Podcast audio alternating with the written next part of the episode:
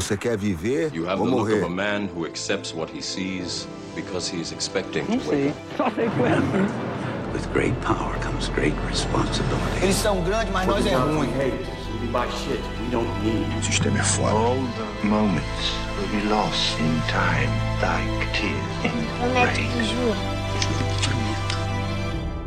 TalmaCast, o podcast do Cineclube Debates.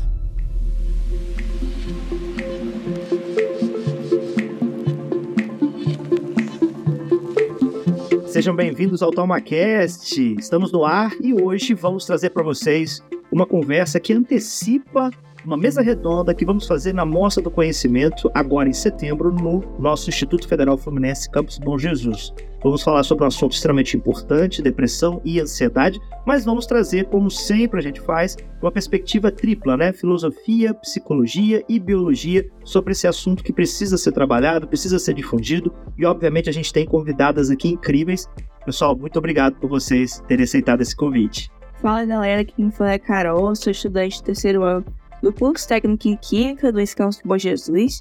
Eu também atuo no TalmaCast em diversas linhas temáticas e eu tô muito feliz de estar aqui mais uma vez participando com todos vocês. Bom dia, pessoal. Meu nome é Analisa. Eu sou bióloga e professora de biologia no IFE.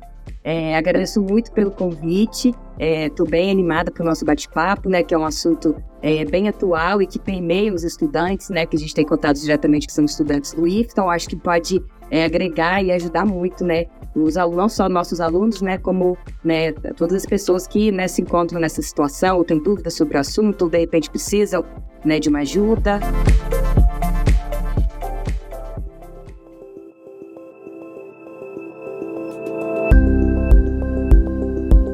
Bem, pessoal, a gente conversou bastante para poder trazer essa, esses pontos que a gente vai trazer de provocação, de questionamentos, enfim, porque a gente considera que é uma questão emergente, né? falar sobre a depressão, falar sobre a ansiedade é, é, uma coisa que nunca se esgota e a gente tem vários, vários relatos e vários, vários momentos que são é, assim, do cotidiano da gente que, que a gente percebe que há, às vezes até um certo engano, né? A, a gente, e aí eu vou começar com um, uma perspectiva mais filosófica, a gente no decorrer da nossa existência, a gente lida com diversos tipos de questionamentos, diversos tipos de situações que nos deixam, às vezes, reflexivos, às vezes até angustiados, até, até um pouco para baixo, um pouco pensativo, e que é, algumas pessoas acabam é, é, confundindo esse tipo de, de momento como um, uma patologia, uma psicopatologia, alguma coisa assim, nossa, né? Até se autodiagnosticando, até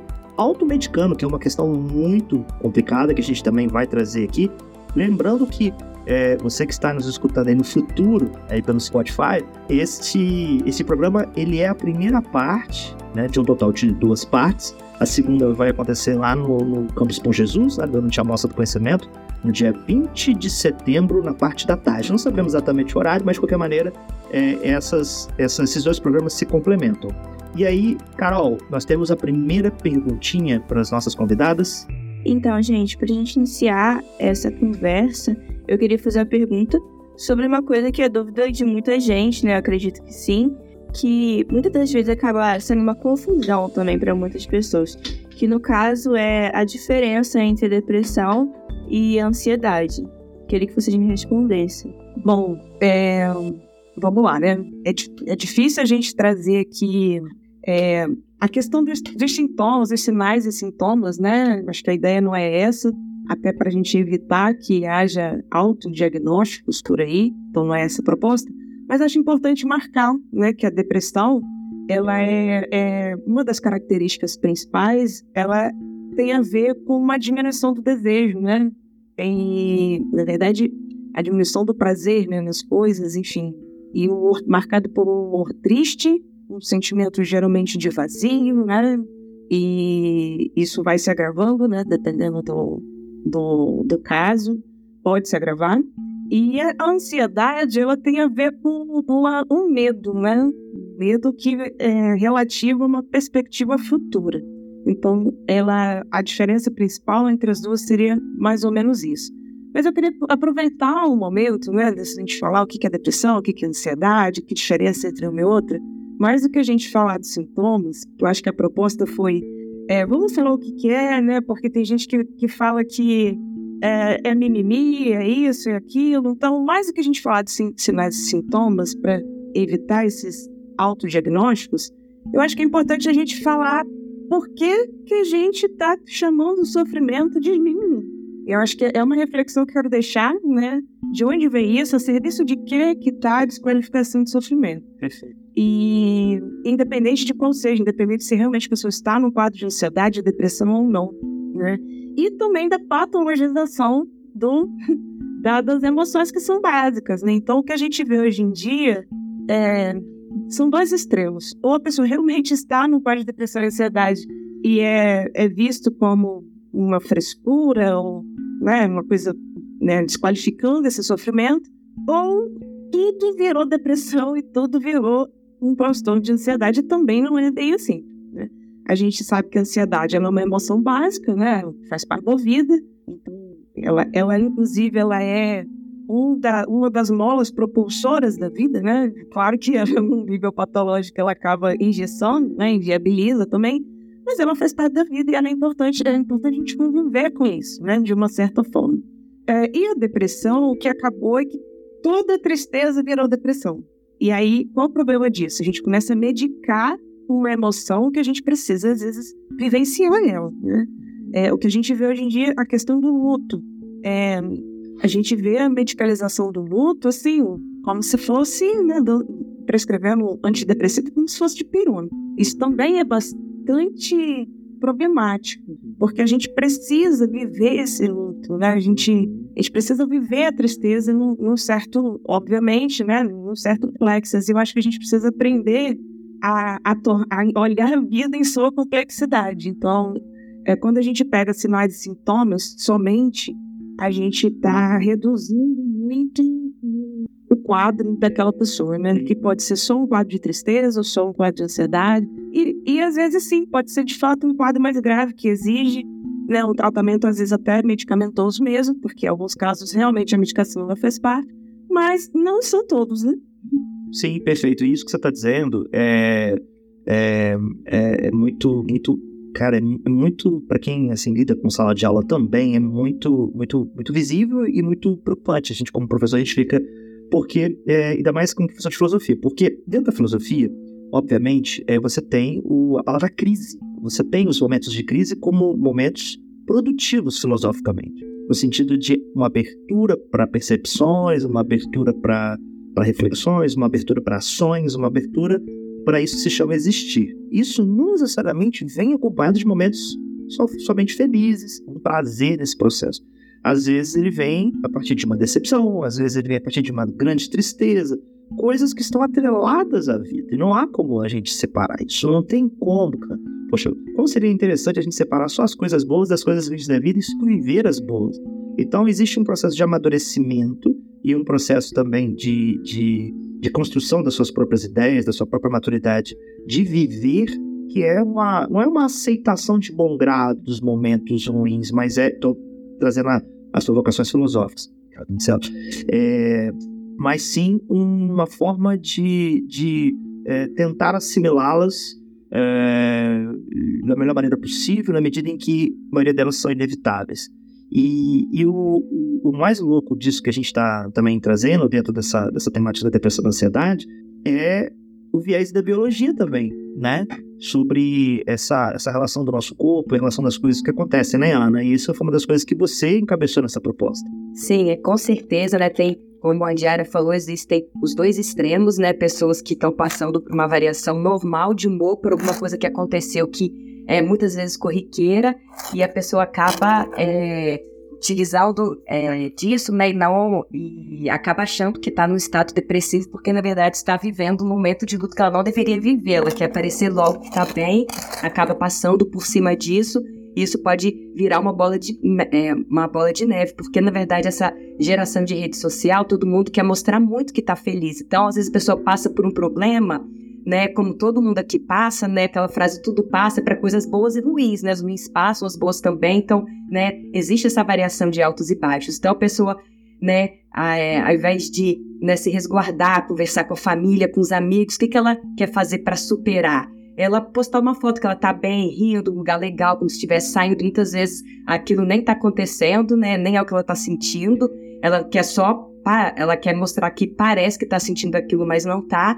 E aí o que vai fazer ela superar aquilo, né? É, posta, é, comentários, curtidas, aquilo vai alimentar ela momentaneamente. Então é como se ela, ah, vou ficar bem porque vou postar aqui como se estivesse tudo bem. Então ela não vivenciou tristeza, não desabafou, não conversou, mas para todo mundo ela parece que tá bem. Então isso para ela parece que vai alimentar, né, um bem-estar, mas na verdade não vai. Isso vai virar uma bola de neve, porque ela não vai tratar, não vai conversar, vai passar por cima daquilo e isso vai piorando cada vez mais. Então parece que as pessoas elas têm receio de mostrar as vulnerabilidades, enquanto que você mostrar que você é sensível, que você está vulnerável, que você está mal, conversando com outras pessoas, é, vai te fazer mais forte, mais resiliente. Você vai conseguir superar, porque você vai ver que, ah, você desabafou, fiquei mal, então, nossa, mas estou melhorando, estou conversando, e da próxima vez você já vai estar tá mais forte, não fazer uma postagem para parecer uma coisa que você não está sentindo, né? Isso enfim, né, é, a pessoa acaba que não, não consegue é,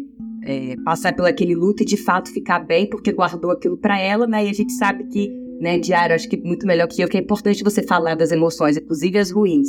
É, isso tem, é, felizmente, né, veio com essa geração de parecer, muito mais do que você ter, o que você ser, você tá parecendo, então, né, isso que tá contando. E é, a depressão, ela realmente é biológica, né? Existe uma série de neurotransmissores cerebrais, a serotonina principalmente, que é um hormônio responsável pela sensação de bem-estar e de prazer e que ele afeta a depressão, mas o nosso comportamento também afeta a produção dele, é uma via de mão dupla. Né? Assim, ah, tô depressiva porque né, minha serotonina tá baixa, então eu tenho que tomar um antidepressivo, mas na verdade o meu próprio comportamento vai influenciar na produção desses neurotransmissores. Então, quando a pessoa tem uma postura mais ativa diante da vida, mais resiliente, claro que isso depende do meio dela, né, de como os familiares lidam com os problemas, ela tende a conseguir superar também. Então, essa coisa de autoconsciência, autoajuda, autocontrole, ela, então, na verdade, muita coisa depende da gente mesmo, né? Então, quando a gente procrastina diante de uma situação, a gente tende a diminuir né, esses neurotransmissores e aí a gente acaba entrando num ciclo vicioso de antidepressivo, enquanto que uma postura mais ativa ia naturalmente, né, é, por causa dessa influência do meio da nossa própria postura, aumentar a produção desses neurotransmissores e, né, um, um momento difícil, mas ali com, com uma ajuda, né, ou a pessoa indo realmente para uma terapia, ou conseguindo conversar, conseguindo é, continuar fazendo as coisas que gosta, né, para superar aquilo, não se isolar em rede social, digamos assim. É, essa fase ia passar e ia ficar tudo bem, seria só uma fase, não 24 horas por dia, né, com pensamentos ruins por não ter tratado algo que aconteceu. Perfeito. Antes da, da, da de vocês complementarem a fala da Ana, é, é, acho que casa muito essa questão da necessidade de não de parecer estar feliz e, que você não tem momentos ruins, parecer que você é uma pessoa que é, né, não tem esses problemas, não tem supostas, aspas, fraquezas. Sofrimento visto como uma coisa, né? Existe uma ideia de que o sofrimento é uma coisa que tem que ser jogado para debaixo do tapete, não demonstrar, né? É, é, é e, e, e, um esforço de, de é, tentar é, sozinho, para muitos, né? É, tentar sozinho lidar com isso sem, sem se comunicar, sem dialogar, sem conversar, se fechar e às vezes um recurso de uma camuflagem nas redes sociais é mais é, é, é menos, né? É, é, é, menos, menos, menos doloroso no sentido de encarar, né? De, de, de lidar com, com, isso. Então, existe também no campo das ideias essa, essa, essa, essa, essa concepção de que o sofrimento tem que ser. Aí, não, não vamos falar sobre isso. É igual você falar sobre morte. Nós fazemos parte de uma cultura extremamente religiosa. Né? O Brasil é composto por uma cultura diversa, mas muito ligada à religiosidade, que tem em sua diversidade a morte, como várias formas de você explicá-la, várias formas. Quando você traz esse assunto para dentro de sala de aula, no primeiro dia de aula, que é o que eu faço na aula de filosofia, é um tabu falar sobre morte. Né? E não no sentido de né, é, é, enfatizar que ela é uma verdade absoluta que não há para onde fugir, ela, ela está ali a, nós, a nossa espera. Mas é a questão do que eu faço com o tempo que eu tenho antes dela. Né? Se ela é o fim das possibilidades, filosoficamente falando, em termos de existência, é o que eu tenho agora é, é, o contrário disso, é, é a, é, a, é, a, é a vida, é a existir. E aí, dentro disso que eu chamo de vida, tem momentos bons, momentos ruins, e tem alegrias, e tem sofrimento, tem prazer, tem dor. Então, eu percebo que no campo das ideias também tem uma luta contra é, essa, essa concepção de que o sofrimento faz parte. Mas aqui não é no sentido de uma ênfase da dor, não, sabe? Essa coisa de, de, de, de ficar, né, se, é, ah, não, eu vou aqui ficar fazendo coisas ruins, vou ficar pensando nisso. Pelo contrário, é, ela nos lembra o, as possibilidades que temos enquanto a gente está existindo, né? E aí, nesse sentido, conversar com pessoas que teve experiência de quase morte, por exemplo, é, é, e tiveram um tipo de aprendizado e conseguiram pegar isso, é incrível, né? Acaba sendo uma oportunidade, né? O sofrimento, quando é você passa isso. por ele, ele cria uma oportunidade e uma resiliência que a pessoa fala, não, agora nada me derruba. Exato. Agora, se ela fingir que tá tudo bem e não, parece que eu tô bem, não vou falar disso, aí vem outra coisa, cara, ela já o superou. Então a chance dela ir ficando é, cada vez pior e realmente cair no caso, caso depressivo acabou que foi porque ela não vivenciou o sofrimento da forma que é, teria tornado né, mais forte, né, capaz de lidar melhor com isso. E ele nos unifica, né? O sofrimento nos unifica. Se existe uma das coisas que nos une, todos nós vamos ter os nossos momentos ruins, momentos bons, mas também é, tudo isso deveria nos aproximar. Por isso que eu falei sobre ser um tabu. Não, peraí, vamos bater um papo. É uma das, das questões, assim, é, mais fundamentais e que eu acho que quando a gente fala sobre, sobre é, saúde mental, quando a gente chega no mês de setembro, a gente reúne, né, é, um esforço mútuo para concentrar em 30 dias, falar sobre essas coisas extremamente fundamentais e importantes, é, a gente percebe realmente que o assunto ele tem vários, várias dimensões. Né? A gente está trazendo aqui filosofia, psicologia e biologia, mas é possível trazer outros também, inclusive essas questões é, do mundo da tecnologia, das redes sociais, né, da, das TICs, né, das tecnologias de informação e comunicação, como as redes sociais estão moldando mesmo é, noções de mundo, é, verdades, né, e, e, e, isso... Como viver, como se vestir, como se comportar. Exato, né? receitas e manuais de como ser feliz. É, porque... Poxa, não tem, cara. É individual. Entendeu? E, mas isso traz audiência. E o que as, é, é, aí que eu tô falando, um debate que a gente fez aqui nesse programa com o pessoal da engenharia da computação sobre as big techs, né? Que é a grande polêmica que tem acontecido nos últimos anos, quando o YouTube e o Facebook, a galera foi chamada no Senado dos Estados Unidos para falar: olha, tem muito usuário. Usuário. Tem muito usuário. Isso, né? Qual, é, qual é, o, é, o, dilema das redes, né? Qual é o outro termo que a gente usa para falar? O, o usuário, é, jovens estão é, em estados é, depressivos, de ansiedade acelerada, e vocês deveriam ter responsabilidade disso. As empresas, não, eu não obrigo ninguém a fazer conta. Uma conta de YouTube, uma conta. Não a gente não obriga ninguém a ter uma conta de Instagram. E aí ficar ali dentro e tal. Porque o lucro vem da audiência, o tempo de tela. E aí estava discutindo como os algoritmos medem exatamente o tempo que você fica por, por, por ali. Você está ali, tem algoritmo que está medindo e joga para você aquilo que supostamente você quer. É uma coisa muito bizarra. É uma coisa, pensar como o algoritmo das redes sociais funciona e os aspectos da saúde mental da galera que tá ali, e eu, quando eu falo isso, eu não me incluo também. Quantas e quantas vezes eu, eu já, eu já é, me peguei perdendo 20 minutos 20 minutos é até pouco, né? 20 minutos! Não, eu tô falando 20 pra não passar mais vergonha de falar que eu fui uma hora, uma hora e meia. Vendo na, absolutamente nada. Só que eu percebo que ele me seduz, o algoritmo me seduz. E cansa também, parece que você fez muita coisa, mas tanto estímulo, tanta luz. Você tô, tô tão cansado, né? Você ficou sentado ali mexendo no celular. Perfeito. Eu não descansei. Ó, exemplo, né? Rapidinho, só pra passar pra, pra Carol diário como é que tá. É. Vou sentar no, no sofá e vou descansar. Aí eu vou pro Instagram. Fico ali uma hora. Meu corpo não descansou. Minha mente ficou ativa uma hora. E meu corpo, eu sinto, eu saio talvez até mais cansado. Gente, mas eu fiquei uma hora deitado. E era o meu momento de descanso. Eu não descansei. Eu tava ali, ó, ativo. Muitas informações e tal, não sei o quê. Bizarro, tá? Pode falar. Eu acho que é bem importante, né, a gente ressaltar dessas falas é, uma questão da, da culpa, que tem a ver com muito com, o que a Ana trouxe também, né, de é, dessa não permissão para sofrer, e as redes sociais elas aprofundam isso, porque é tudo lindo, tudo maravilhoso, ninguém sofre, ninguém, ninguém é feio, né? Não tem essa coisa. Exato. A gente não é, tem um filtro lá que a pele não tem que estar, não sei o quê. Então, assim. E o outro ponto tem a ver com o que você está trazendo, Rafael, que acho que é a falta de tempo. E aí, como que as redes sociais e as tecnologias, de modo geral, e não só as tecnologias, mas acho que também é importante a gente, a gente começar a puxar, né? E é desindividualizar o debate da depressão. Perfeito. Como também as condições de trabalho, né? A gente vê hoje é, os pais chegando em casa absurdamente cansados, os alunos chegam em casa absurdamente cansados, não tem tempo para mais nada. E, e assim, Carol? se a gente não tem tempo, é, eu acho que o tempo e a culpa de não poder so sofrer, né? Acho que é um, é um combo meio bombástico, né? Porque assim, uhum. ao mesmo tempo que eu tenho que estar bem, eu também não tenho nem tempo para Uhum. elaborar o que eu tô sentindo. Perfeito. Isso, isso aprofunda ainda mais a questão da depressão, da ansiedade e outras, outros transtornos e outras doenças, inclusive fisiológicas, né? Que não cabe aqui, não é minha área de formação, mas a gente é, acompanha esses debates aí também com profissionais da área falando.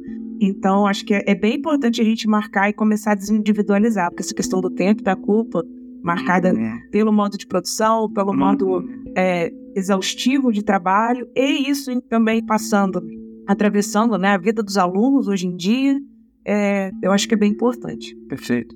Sim, essa questão que você estava falando.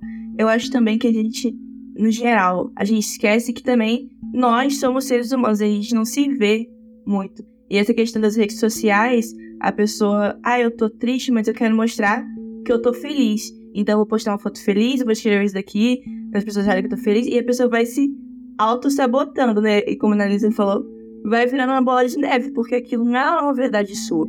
E a gente esquece, né, que nós, seres humanos, a gente fica feliz, a gente se alegra, mas a gente também fica triste, né? Então, uma coisa importante que você fala, como o Rafael falou também, sobre a morte, né? Você fala nas aulas, não sei o quê, é um tabu muito, um tabu muito grande, as pessoas ficam assim, meu Deus, o que ele tá falando, não sei o quê. Essa questão também da depressão e ansiedade que a gente tá falando é um tabu muito grande, né? Então, as pessoas não querem falar isso, não querem falar que estão tristes, não querem falar. Então, é, isso agrava, né? Resolver todo esse problema. Então, é isso que eu achando. Esse tempo que a Jara tá falando que é perfeito. Esse- nossa, essa pauta do tempo. Eu levaria aqui mais tempo pra gente conversar. Por quê? Porque ontem a gente tava conversando, né? A empresa do, do, do Alisson do Luan falando sobre como a empresa deles quer é, que o produtor tenha mais tempo para ele poder repensar a vida dele. Repensar, porque é pela reclamação dos caras, não, eu tenho que ficar lá tomando conta da, da, da hidroponia lá, aquela coisa toda, não sei o que, não sei o que e eu não tenho tempo para pensar, para repensar meu negócio, repensar minha vida, como é que é os ganhos. E isso se alastrou para tudo: educação, trabalho. Você foi na veia, porque a gente né, tem é, a ansiedade né, nos estudantes muito pela, pela aceleração das demandas. São, aí entra no modo automático, não, eu não estou pensando o que está acontecendo, modo de sobrevivência. Foi quem que falou isso? Foi o Ian, que estuda com o Alisson lá no curso de engenharia, ele falou assim: ah, estamos.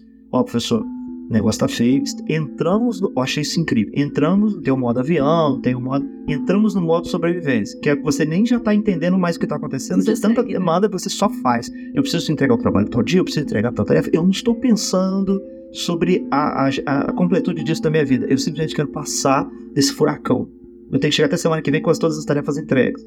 E aí, quando chega semana que vem, uma semana, pra não ter tarefa, eu retomar tudo. Então, assim, eu tô me colocando como, como alguém que faz parte também dessa roda também, que ajuda nisso tudo, mas que. E aí vale também uma crítica que a gente sempre faz, né? Aqui no- nas coisas do TomaCast do Cine Clube. É, a nossa formação como profissional da educação, né? Esses debates assim, eu não tive lá. De, de oh, peraí, vamos produzir uma nova safra que com mais sensível a isso, que vai repensar a estrutura, vai mudar, né? A, a mecânica. Eu fui jogar na sala de aula e eu fui descobrir a quantidade. eu fui quando eu, a primeira vez que eu vi um estudante chorando pelos corredores, né, na época da temporada, aquilo me impactou muito, porque na faculdade, na licenciatura, ninguém comentou sobre estados emocionais, estados mentais dos estudantes. E nada disso. É, a gente aprende na prática, né? Nenhum curso de Sim. licenciatura ensina a gente a lidar. Que às vezes é uma coisa assim, ah, apresentar o trabalho, né? Ah, tô, né, tô nervoso, isso é normal, né? Gera aquela ansiedade, né? Até a gente pra estar aqui hoje, aquela ansiedade boa que, por um lado, né, libera uma adrenalina, a gente fica mais atento. Mas eu é, vivenciei muito isso ano passado, principalmente, alunos assim excelentes, que eu sabia que era real.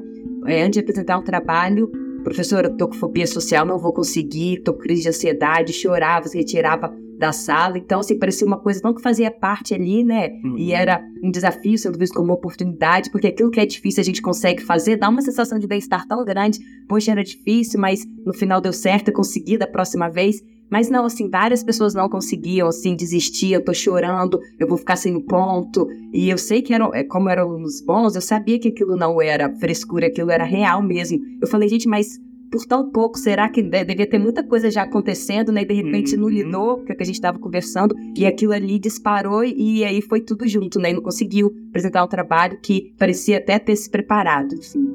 E, e foi bem legal, Ana, também isso que você está trazendo, porque me veio aqui agora é, muito essa cultura do cancelamento, né? Total. E isso tem muito a ver com esse medo também. Os alunos, é, a galera mais, mais jovem né, agora, tá, tá vivendo essa era das redes sociais de um modo muito, muito mais intenso do, do que a gente, talvez, né? Revelando idades aqui. Mas é, eu acho que eles, eles já nascem no, numa era que, assim, eu não posso falar, eu não posso errar, eu, se eu falar, eu vou, posso ser cancelado, porque tem, tudo vem, assim, como se aquilo fosse, né, o fim do mundo e, e ninguém mais pode errar. Eu acho isso de uma crueldade é, assim, muito grande, principalmente com, com crianças e adolescentes. Adulto também, obviamente, mas criança e adolescente não poder errar, né, numa fase da vida em que é, a exploração do, das coisas, do ambiente, você exatamente se, é, se lançar ao erro para poder criar recursos para lidar com aquilo, explorar, entender né, o mundo, é, é muito cruel. E a gente vê aí muitos alunos, é, muitos, muitas crianças e adolescentes desenvolvendo depressão e ansiedade exatamente porque por errar. Né? E aí tem um ambiente que te, que te embota, né? E, enfim, então acho que é bem interessante que a Ana falou sobre a questão da fobia social e tudo mais. É, a gente poder também associar isso com uma estrutura que também está adoecendo, também está aprofundando isso, né? Então. Sim. É... Nossa, mais uma pauta. É. Eu já pediria. Não, desdobramento é uma série. Né? Eu tô, eu tô com o que vocês estão falando, mas eu tô assim. Antes de você soltar a próxima pergunta, é uma, uma coisa que você falou e tem a ver com a, com a questão da Ana trazer esses aspectos biológicos, né? As coisas se fundem. Filtros de Instagram utilizados que, isso é uma realidade, estão sendo, é, é, assim, idealizados e assimilados pela indústria da cirurgia plástica. Tem gente chegando em mesa de cirurgia plástica. Estava lendo um artigo sobre isso nos Estados Unidos, como isso é. Assim, né? Mais ou menos isso. Eu quero ficar. Desse jeito. mais ou menos nesse tom, nessa coisa toda aqui. E eles estão tentando. O cirurgião mesmo. Vamos lá. Peraí. Peraí. Nós estamos mudando a carne. Vou fazer o um link aqui com o debate da engenharia que a gente fez. De como é, existem pessoas que usam muito alguns, alguns dispositivos, como por exemplo o fone eu, eu, pensava que era brincadeira. Tem gente que já tá tendo a cabeça moldada. Eu pensei que isso era piada quando eu vi casos de pessoas que estão moldando o corpo, moldando por causa de um contato com a tecnologia. No caso das redes sociais, ele envolve uma necessidade de ser visto de uma determinada maneira, moldando cirurgia. Você encontra, você vê os alunos no Instagram, você encontra com eles, é outra pessoa, assim, sério, sinceramente. Sim. Eu já até falei isso com meus alunos. Cara, vocês vão falar comigo, eu não reconheço vocês. Tinha uma, uma que tava com cabelo diferente, sério, com a cor da Exato. pele diferente, com maquiagem, assim, às vezes eu não reconhecia outra pessoa, Sim, mexe tanto. Sim. Não é aquele filtro, ah, sei lá, só tirar ruga, tirar. Não, assim, é não, outra coisa, outra muda coisa, completamente. Outra coisa. Do avatar. Auto, é, autoaceitação, muito relacionado com isso, né? Baixa autoestima, autoaceitação, né? Ali na foto é uma coisa, tô mostrando uma, aquela coisa do parecer, né? Muito Sim, mais que ser. Uma negação mas de si, a... de certa maneira é uma negação de si e aí o Instagram daria a possibilidade de ser aquilo que esteticamente é, e, e é um pulo para a questão existencial e emocional, né?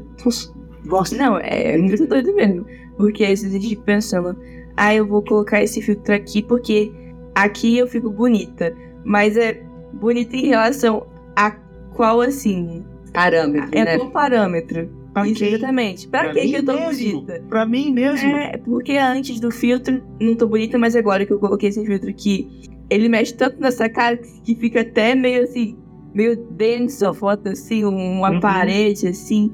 Então, Artificial. eu tô bonita em relação ao quê? Entendeu? Ao quê? Então é uma coisa que a gente tem que se perguntar também. É muito importante essa parte, eu acho. Muito bom, Carol. Tem mais, temos mais uma provocação? É, a gente tem, você estava falando questão também ali do ambiente, que eu, das duas que falam, mas eu ouvi. É, eu queria perguntar qual que é a influência do ambiente na depressão, na ansiedade e nesses transtornos. É, eu a gente já acabou falando um pouco, né? Mas assim, é, pegar 15 anos atrás, há 20 anos atrás, né? Quando a gente era adolescente, é, não sei, talvez você, mas eu, Rafael, acho que você menos. Não, também. Também? Ela cinco, seis anos atrás. assim, é, eu acho que era muito mais fácil ser adolescente, né, do que é hoje em dia. Para mim, é, o grande é, divisor assim, de águas é essa questão das mídias digitais, do uso da internet, porque a gente tinha muito mais interação social. E o ser humano, ele, a gente viu na pandemia, né? A gente não, não nasceu para viver só, a gente precisa viver em comunidade. Tanto que a pandemia ela acentuou muitas coisas, agravou muitas coisas por causa desse isolamento. Só que já existe o isolamento social, né? Desde que ficou é muito mais fácil usar a internet, acesso a essas redes sociais, Twitter, Instagram, cada dia surge uma rede social nova, né? O Facebook ainda, eu acho que era menos que eu não tinha tanto no celular, mas começou aí. Então a gente tinha interação social, a gente né, brincava na rua, a gente saía com os amigos. Então, quando você se relaciona com outras pessoas, isso te dá é, uma, uma força, né, uma ajuda, é mais fácil você lidar com os problemas que você tem, outras pessoas, você está sempre interagindo, né, e é muito bom você conversar, você dialogar sobre as suas questões. Não tinha isso assim, ah, tem que falar só coisa boa, tem que parecer sempre bem. As pessoas falavam de problemas também. Hoje parece que ninguém tem paciência. Ai, que saco, vai falar de. Uhum. Não, faz uhum. parte também. Quando você uhum. tem um uhum. amigo, uma pessoa que você gosta, você sabe, né, teoricamente, que ela passa por altos e baixos e você tá pronto ali para tudo, não só para quando ela estiver sorrindo e estiver bem. Então, acho que a interação social ela faz muito bem e isso diminuiu muito. É, uso das redes sociais e volta e meia, assim, no IFE, andando pelo intervalo, eu vejo uma mesa com vários alunos e cada um no celular. Às vezes tem dois conversando ou, ou não tem ninguém. Tá todo mundo no celular, olha para um, faz alguma coisa. Às vezes parece, pessoal, se junta, vão sair, vão no cinema, vão numa. Tem aquele mais parece aquele grupão de amizade, aquela coisa de sempre sair, né? Uhum. Mesmo juntos, eles estão, né, nessa coisa de, de rede social, então isso distancia muito, eu acho que isso é muito prejudicial. E como a Diara, a Diara falou, a questão do tempo, né? Antes as famílias é, realmente pareciam que tinham mais tempo, né? Elas sentavam juntas para jantar, viam às vezes um filme, uma novela, todo mundo junto. Agora tá cada um no seu canto com o celular também, tão pouco tempo que tem junto ao invés de né, fazer uma refeição, ficar junto, tô, junto eu digo em casa, né? Não, tá cada um na sua também, cada um no celular, cada um fazendo né, é, as suas coisas ali no seu mundinho, descansando a cabeça, na verdade, descansando mais, ao invés de ser um momento ali de confraternização da família, né? Que fosse um momento, uma hora de qualidade, duas horas de qualidade, assim,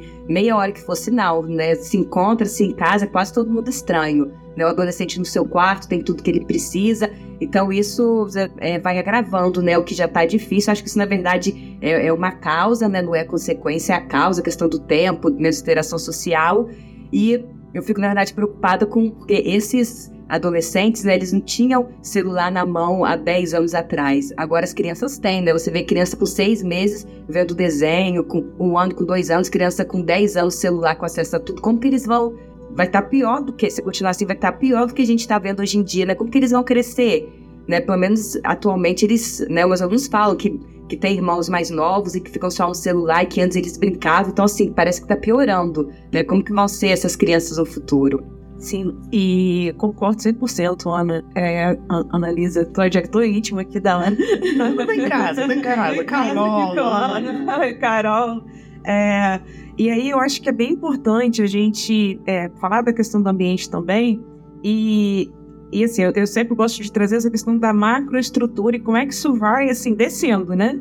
Então, se a gente, hoje a gente tem um, um, um modo político-econômico, né, que a gente chama de neoliberalismo, que ele é marcado por um discurso extremamente individualista, né? Se a gente pegar aí os coaches da vida, ah, porque você consegue, é, você, né, o discurso meritocrático, né, tem, é muito marcado por isso, não, é, é, pelo esforço próprio, e a gente sabe que não é bem assim, né? Não é definitivamente bem assim. É, e aí, assim, quando a gente começa a, a descer isso daí, a gente vem para a questão das famílias, por exemplo, como a, a Ana estava trazendo, é, cada um no seu quadrado, né? E aí, mais uma vez, a gente volta à questão do tempo, do cansaço, né? Que eu acho que é importante a gente marcar isso. A gente tá, tem até o, o livro, esqueci o nome dele agora, mas na Sociedade do Cansaço, é, que eu acho que é um livro fantástico, né? Para pensar essa questão também. E, enfim, então eu acho que a, a, quando a gente fala do ambiente influenciando a depressão, não, eu não acho que tem como a gente descolar também de um modo de vida né, marcado aí pela, pela política e pelo, pelo, pelo político econômico, né, que a gente aqui está vivendo marcado pelo neoliberalismo. Então, acho que não tem como a gente descolar disso, como que isso influencia também é, no discurso. Inclusive, é, a questão da culpa que a gente estava falando também é marcado por isso. Né? Porque, ah, não, eu, eu tô doente porque eu não consigo, eu tô doente porque não sei o quê. Então, isso aprofunda ainda mais a questão da culpa, né? De estar triste. É, e, e, isso aprofunda a depressão, né? Você não cria um ambiente que, que tenha minimamente um acolhimento para esse sofrimento. E, enfim, então acho que a questão do ambiente a gente precisa. Isso é fundamental, porque a gente. Ambiente escolar, né? Ambiente de. de, de assim. Raramente a gente, a gente, bate um papo para se perguntar, a gente conversa, as, pessoas, as pessoas que têm mais afinidade umas com as outras, vai, vai desabafando. Os caras, como é que eu vou lidar com isso? Que não sei o quê. Então a gente tem um ambiente também, mesmo dentro da escola, de ausência de diálogo entre a gente. De, de entendeu? De, de ver assim, cara, a gente não sai dessa sozinho, não. Não sai mesmo. Então, às vezes eu tô perguntando, eu chego a alguma pessoa, um professor que tem mais afinidade, como é que você passa por isso? Como é que você faz? Entende? Então, esse tipo de, de, de aproximação entre as pessoas, seja é, profissional da educação, seja a, a, os próprios estudantes, ele passa por uma relação de, de afinidade, de afeto, de alguma maneira, de, uma, de um diálogo, de uma comunicação. o nosso objetivo de fazer isso aqui hoje é isso, né? As pessoas que têm dúvidas ou têm, queriam estar conversando com a gente aqui, escutando isso, pode se sentir, é, assim, pô, que legal, agora também sinto que eu posso compartilhar com eles, a gente tem até as redes sociais para isso, a gente também tá nelas para poder ouvir todo mundo, né? E, e aí o, o modus operandi, do, igual alunos de terceiro ano, que estão em fase de transição de saída do IF para entrada no mercado de trabalho, e alguns. É, é, é, você escuta os relatos né, de toda uma, uma, uma todo um ambiente de pressão, raríssimas exceções, né, quando os pais eles deixam, não, filho, relaxa, qualquer coisa o ano que vem inteiro você você pensa. Raríssimas exceções de, não, eu tô tranquilo, porque aí eu posso então aliviar um pouco essa pressão, pelo menos dentro de casa, porque o mercado nunca vai parar. Tempo é dinheiro. Tempo é dinheiro, olha aqui, certo? Então, ah, você tem que estar tá sempre produzindo, você está sempre.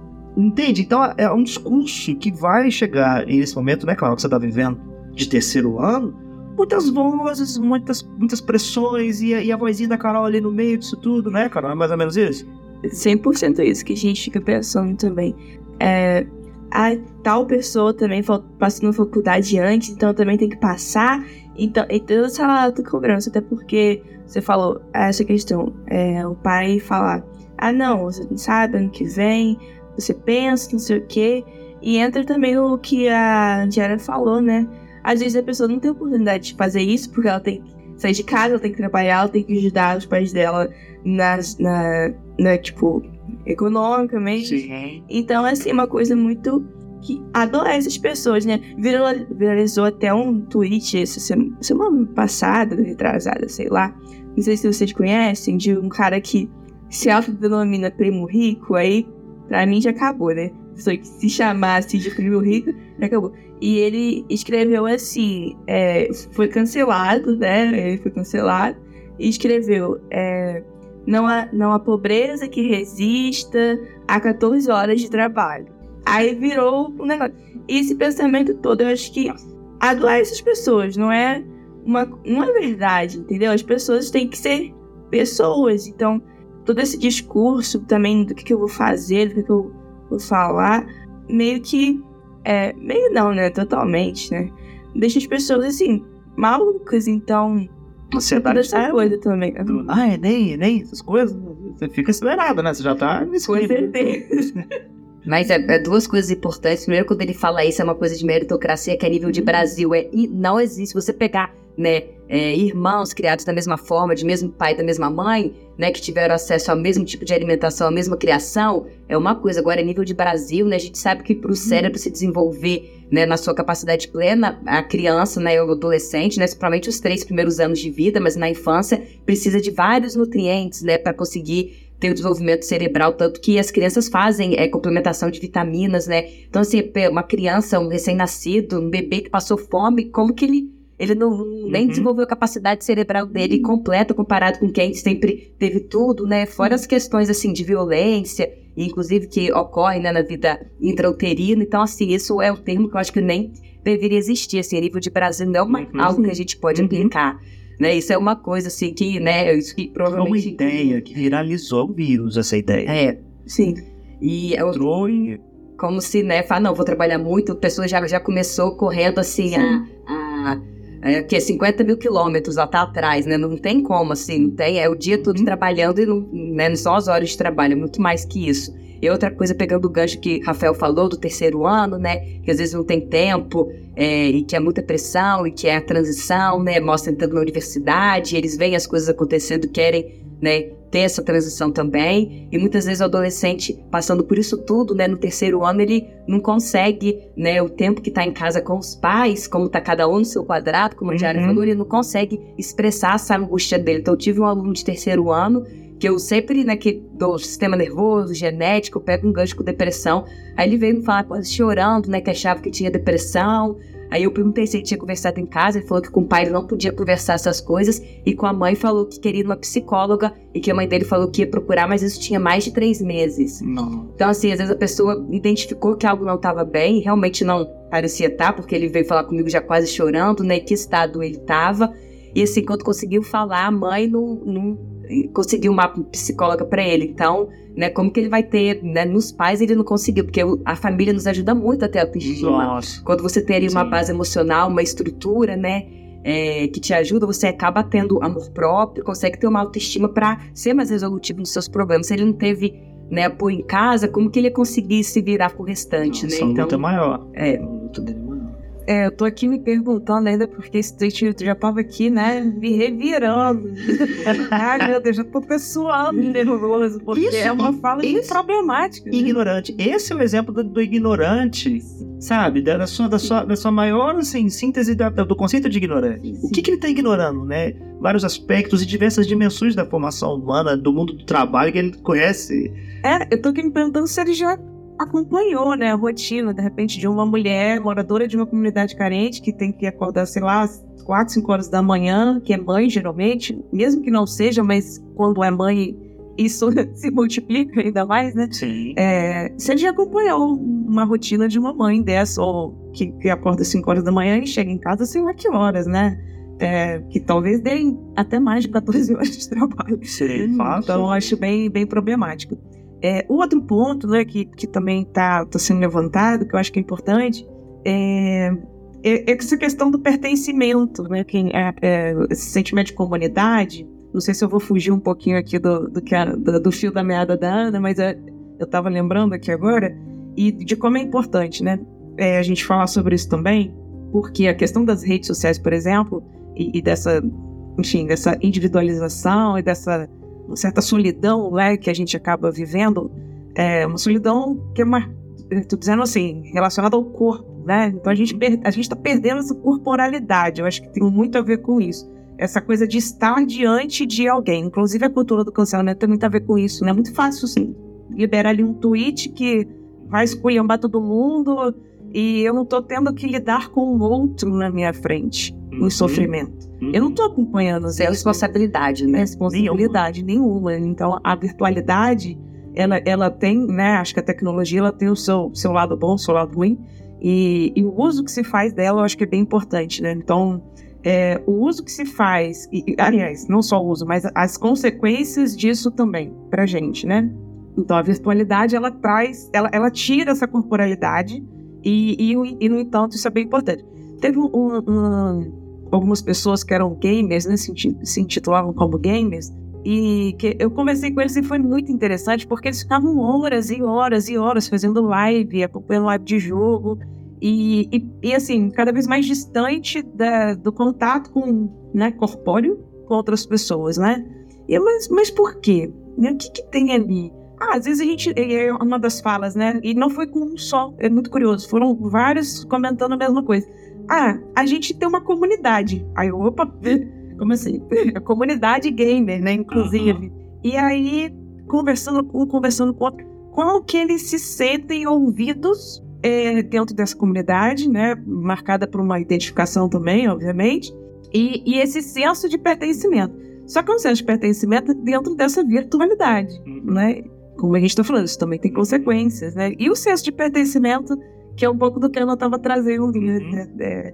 de, de fazer parte de algo, né? Isso, inclusive, a gente, se a gente for começar, Exato. essa coisa de fazer parte de algo, ela pode dar muitos problemas aí. Eu acho que mais ou menos aquilo que, que, que estava nas provocações iniciais sobre é, é, em, em, em, problemas, vamos dizer assim, com questões como a morte, que é, é, é, universal, um problema universal da humanidade. Então a gente deveria, ao falar sobre ela, ou pensar sobre ela, ou discutir questões, é, é nos unir, né? Eu acho que como um elemento natural ao tratar essas questões. Então, eu acho que uma das coisas que, que naturalmente se tem nessas formações, dessas comunidades assim, né? Nos nichos e tal, é essa, além dessa, dessa coisa de pertencimento, é essa identidade com o outro, porque graças ao outro eu também me entendo, graças ao outro eu também consigo me enxergar como alguém que tem um valor, porque eu sou reconhecido no meio deles, e a gente se reconhece, é uma coisa muito dialética, né? Eu, eu sou reconhecido ao mesmo tempo que eu reconheço os outros, então é, é, a sensação de solidão vai, vai, vai sumindo um pouquinho, né? Essa coisa do estar tá sozinho no meio da multidão, isso vai começando a sumir, porque aí eu vou é, me identificando com certos grupos, enfim. Bem, é, infelizmente a gente está pego pelo tempo, que é, com certeza a gente já fala mais sobre isso lá na, na mesa redonda lá no IF. Então eu deixo para vocês é, realizarem suas provocações finais para os nossos ouvintes. Carol, tem alguma coisa assim que você queira deixar? Você dispensa aí dos, dos nossos colegas.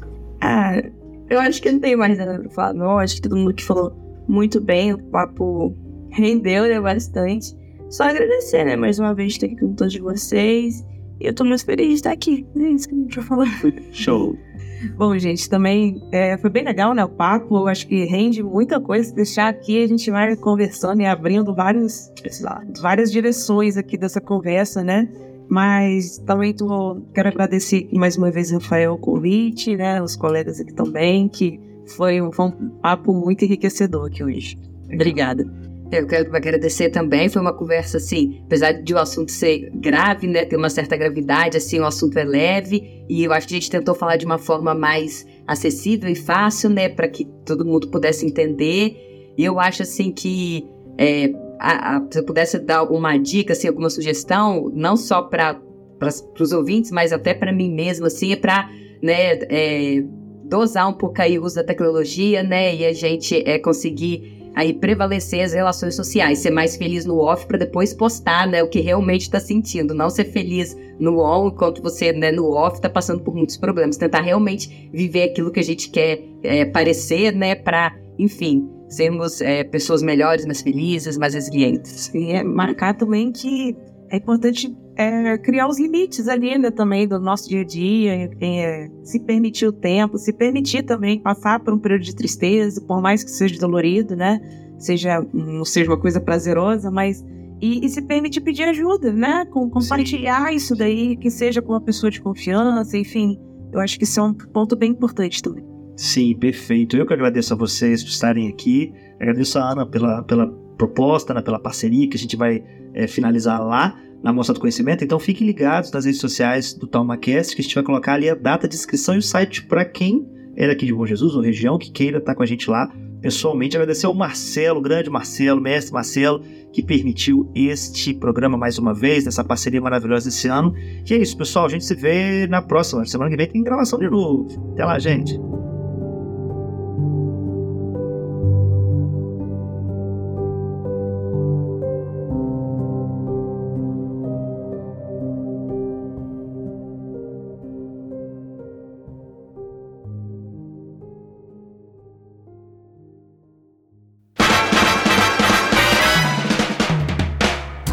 Ouviu o TalmaCast, o podcast do Cineclube Debates.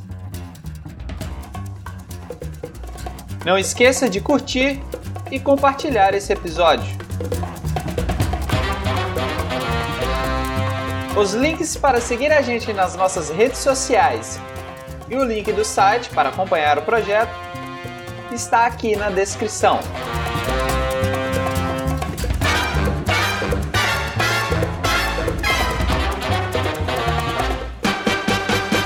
Quem assina essa edição é o William Gil, que no caso sou eu, ou Will. Para você que nos escutou até aqui, o nosso muitíssimo obrigado.